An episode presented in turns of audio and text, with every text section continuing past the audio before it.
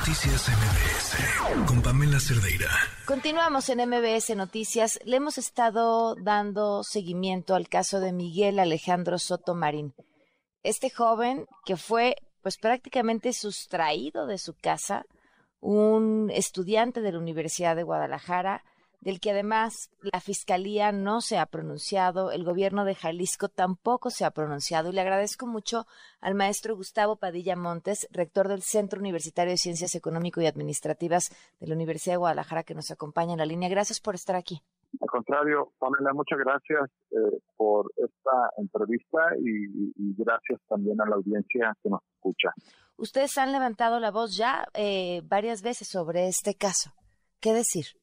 Bueno, pues primeramente comentar que eh, para la Universidad de Guadalajara, eh, en general y al Centro Universitario de Ciencias Económico-Administrativas en lo particular, pues es muy desafortunada la situación que está viviendo eh, la familia y pues evidentemente el, el, joven estudiante Miguel Alejandro por la situación que bueno ya es pública y conocida eh, la Universidad de Guadalajara el día de ayer hizo una marcha pacífica por la paz y por la justicia y lo hizo eh, con el espíritu y con el ánimo pues de poder eh, provocar ¿no? para este caso en particular las autoridades competentes puedan tener una intervención pronta, expedita, pero no solamente para ese caso, Pamela, eh, la Universidad de Guadalajara es una universidad pública, es la universidad pública del Estado de Jalisco y uno de los compromisos que tienen las universidades en todo México, pues tiene que ver con poner eh, bajo relieve problemáticas de índole social, económico, cultural que aquejan a nuestra sociedad.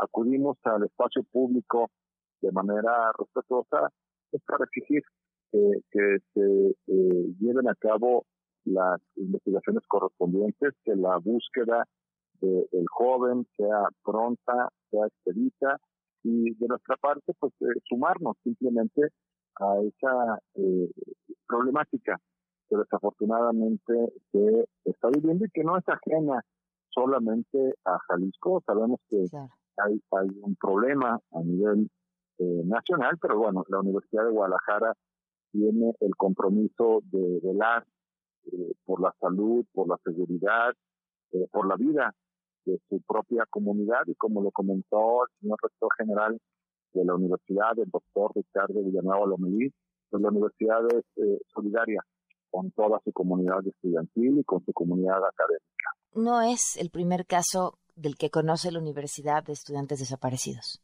Pues no, efectivamente, digo, no es un eh, es un hecho conocido. Eh, ya ha habido, hay un comité universitario de análisis eh, sobre la materia de personas desaparecidas en Jalisco. Sabemos que es un problema real que se está viviendo y efectivamente no es el único caso el que el que se tiene presente o que se tiene registrado de tal manera que, bueno, eh, la universidad eh, hace su labor y, por supuesto, en la medida en la que la universidad y las universitarios eh, puedan apoyar para ese tipo de causas, con el apoyo en salud mental, el apoyo en lo que concierne, digamos, al ámbito de la propia universidad, siempre vamos a estar en la mejor disposición de cooperar con las autoridades eh, de gobierno competentes. ¿Han detectado ustedes un mayor número de desaparecidos de eh, estudiantes en los últimos años? Porque dieron una cifra de cuántos habían reportado como desaparecidos, cuántos habían, cuántos habían aparecido, cuántos se mantenían en esta condición. Y, lo que me faltaba para entender un poco eh, el contexto es de qué tiempo a qué tiempo y cuáles eran las cifras antes a esta administración. Yo no, no soy la persona competente, yo soy el rector de CUSEA. Eh, hay un cuerpo, hay un grupo de investigadores que son los especialistas. Okay. Están en este comité universitario del que hago eh, referencia. Y a mí lo que me compete como rector de CUSEA, pues es eh, precisamente ser el portavoz claro. de la preocupación, de la inquietud de nuestra propia comunidad y lo que esperamos es que eh, el trabajo que se está realizando pues lleve, llegue a buen término y que logremos eh, volver a ver con vida a nuestro joven estudiante. Rector, fue una marcha multitudinaria por lo que se puede alcanzar a apreciar desde aquí con las fotografías. He estado en contacto con la mamá de Alejandro y me dice, siguen sin respuesta alguna. ¿Tienen planeadas más acciones desde la universidad? Claro, la universidad seguirá eh, en ese y en los demás casos siempre eh, activa.